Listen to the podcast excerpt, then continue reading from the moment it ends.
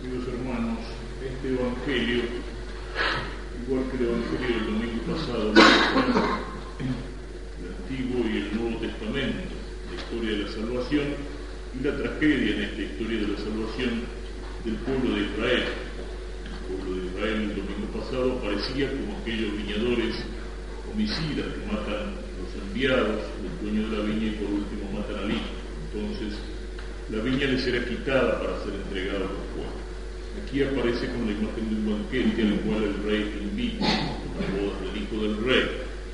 Y también los primeros invitados, es decir, los que deberían ser los amigos de la casa, rechazan la invitación y cuando envía sus mensajeros también los maltratan, los atormentan. Lo que hizo Israel con los profetas y al final con el Hijo, con Cristo. ¿Y entonces qué? El domingo pasado decía, la viña les era quitada para ser entregada a otro pueblo, es decir, a los gentiles, a los paganos, a los que no habían sido llamados en primer término.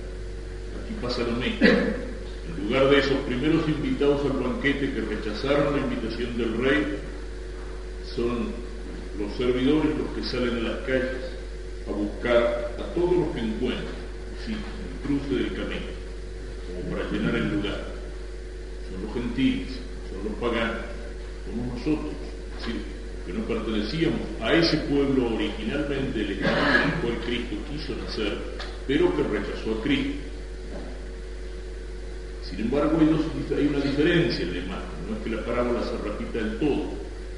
El domingo pasado la parábola era una viña, la viña y el trabajo en la viña, aquí en la tierra, es imagen del pueblo de Israel y es imagen de la iglesia. La viña hay que trabajar, la viña requiere esfuerzo. La viña a veces, como pasa en el Antiguo Testamento, en lugar de dar los frutos esperados, dio frutos Es decir, muestra el hombre que es incorporado al pueblo de Israel en el Antiguo Testamento, a la iglesia en el Nuevo Testamento y que tiene que trabajar para llegar a la salvación. En cambio el banquete no, el banquete ya aparece como una imagen del cielo.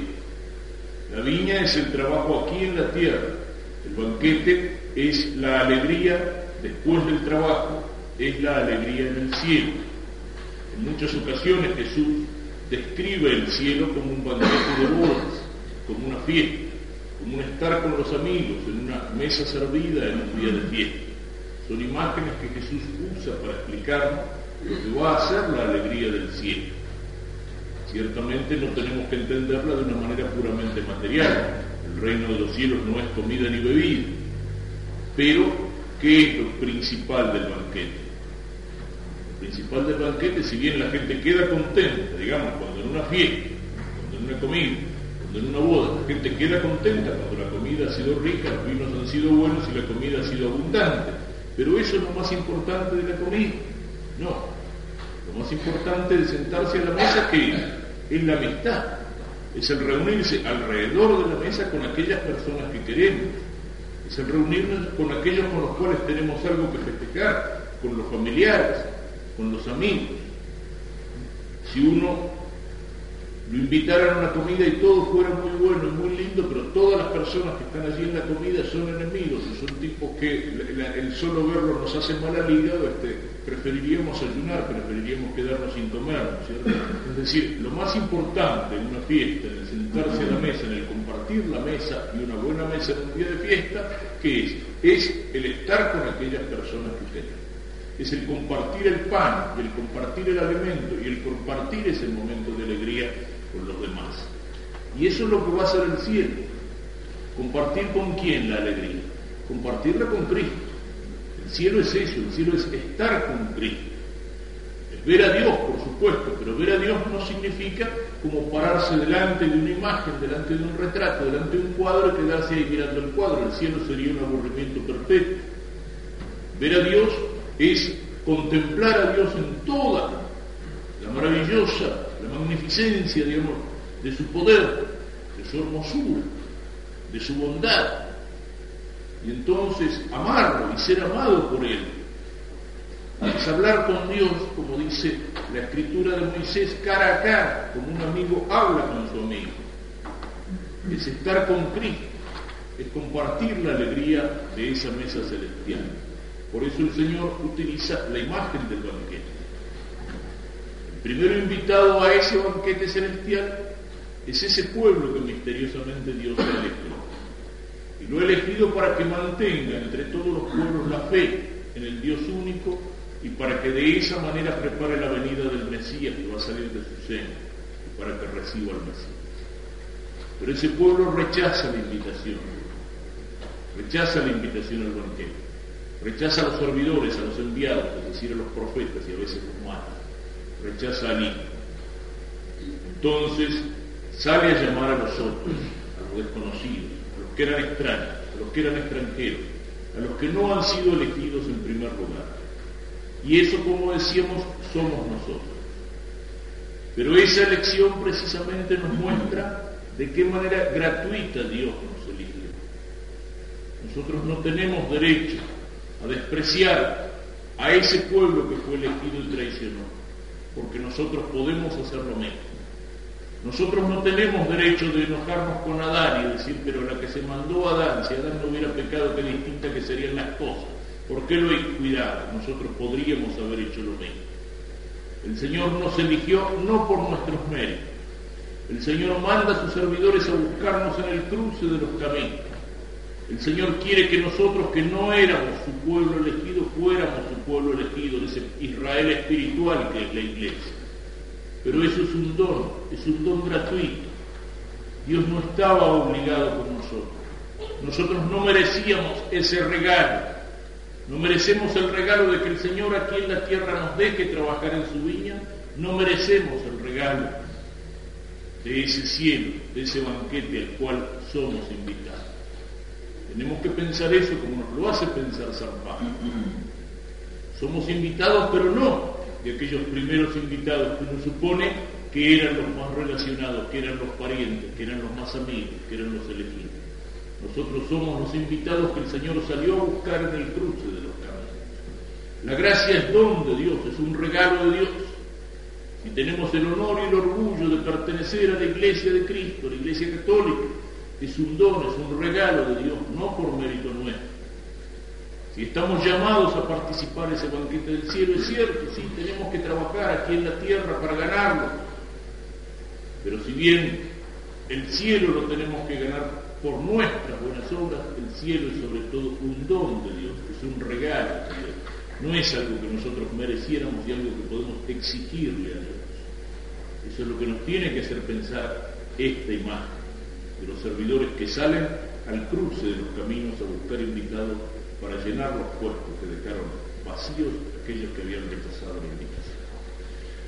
Y una última imagen, que es la de ese hombre que estaba en el banquete de bodas cuando entra el rey, pero que estaba sin el traje de fiesta. Así como Israel en su conjunto fue infiel, salvo aquel pequeño grupo de fieles, pobres de Yahvé, los pobres de Dios, aquel pequeño grupo de la Virgen, de los apóstoles, de aquellos que recibieron a Cristo. Si también nos puede pasar a nosotros el nuevo Israel de Dios que es la iglesia.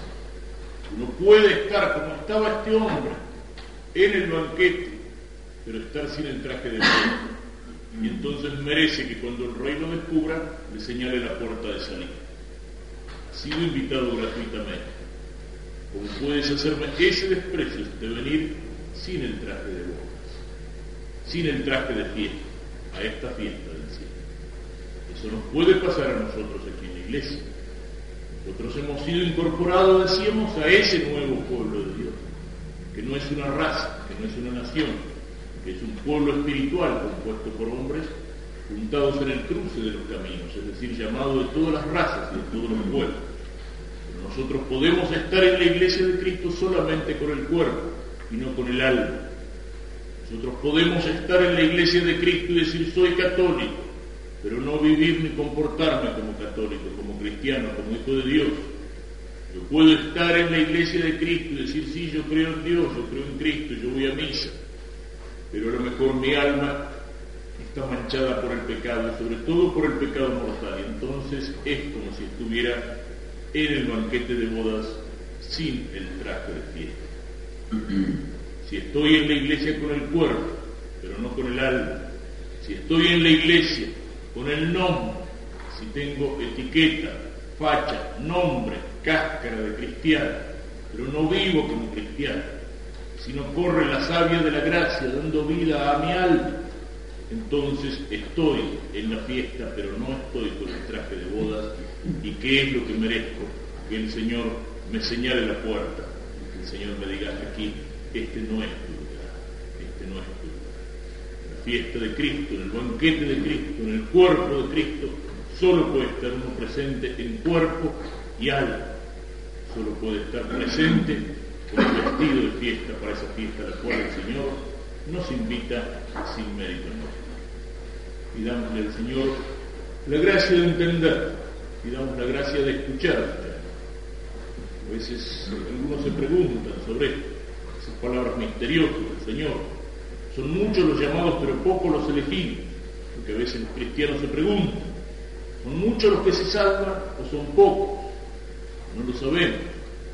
Si nosotros miramos las cosas con los ojos que tenemos nosotros, que son ciegos para conocer los misterios de Dios, si nosotros miramos el ambiente que nos rodea, si nosotros miramos incluso cómo viven la mayor parte de los que se dicen cristianos, ¿qué es lo que podemos decir? Y me parecería que los que están en camino de salvarse por lo menos no son muchos, son pocos. Parece que la mayoría de la gente no está en camino de salvación precisamente. Viven como los paganos, viven olvidados de Dios, viven hundidos hasta el cogote más arriba en el pecado. No lo sabemos. Del Señor que dicen, es ancho el camino que lleva a la perdición y son muchos los que caminan por él. Y en cambio el camino que lleva a la salvación es un camino estrecho, son pocos los que caminan. ¿Es cierto? Eso lo dice el Señor y son palabras tremendas. También es cierto que el Señor dice por boca de San Pablo, Dios quiere que todos los hombres se salven. Dios por su cuenta no condena a nadie, Dios por su cuenta no excluye a nadie. Dios llama a todos. Como llama a todos a trabajar en su viña aquí en la tierra, nos llama a todos para participar de ese banquete que tiene preparado para nosotros en el cielo, para que seamos felices con Él. Pero Dios se toma en serio nuestra libertad. Y nosotros podemos hacer como los malos trabajadores o podemos hacer como estos invitados que rechazan la invitación que desprecian la invitación del rey, que maltratan a los servidores o que los matan, que matan al hijo. Nosotros podemos matar o podemos ser sordos frente a aquello que nos llama para seguir a Cristo, para cambiar de vida, para salvar el alma. Nosotros podemos matar al hijo, es decir, por el pecado podemos matar en nuestras almas y en nuestros corazones la gracia de Cristo. Es inútil querer juzgar o querer determinar si los que se salvan son pocos o son muchos. Eso es inútil, eso es ocioso. Sabemos que Dios llama a todos. Sabemos que la misericordia de Dios es infinita. Pero sabemos también que Dios toma en serio la libertad del hombre. Si yo rechazo, si yo rechazo que Cristo me va a seguir llamando hasta el final de mi vida, a la conversión, al arrepentimiento. Pero el Señor que te creó sin ti, dice San Agustín, no te salvará sin ti. Es decir, Dios toma en serio la libertad del hombre y si el hombre hasta el final se empeña en rechazarlo, en no convertirse, no confesarse, no pedir perdón por sus pecados, ¿quién es el que se condena? Es el hombre que se condena a sí mismo. Dios hasta el último momento nos tiende la mano de su misericordia, pero el hombre puede hasta el último momento rechazar la mano de la misericordia de Dios. Entonces, como señala un autor, la firma de la condena de un condenado en el infierno es su propia firma, no es la firma de Dios, que hasta último momento le ofreció su perdón y le ofreció su misericordia. Pensemos en esto, no para angustiar, sino para responder con más fuerza y con más entusiasmo al llamado Dios. Pensemos que podemos nosotros también ser infieles, pero no para desesperar, sino para confiar más y para trabajar con temor y con temblor por nuestra salvación. Pensemos en esto. ¿Para qué? Para que el sentirnos llamados la viña de Cristo en la iglesia y al banquete de bodas en el cielo no nos pierda el orgullo, sino que sepamos que todo aquello para lo que Dios nos llama y que es tan grande como su propia vida, es un don gratuito que nace del inmenso amor de corazón.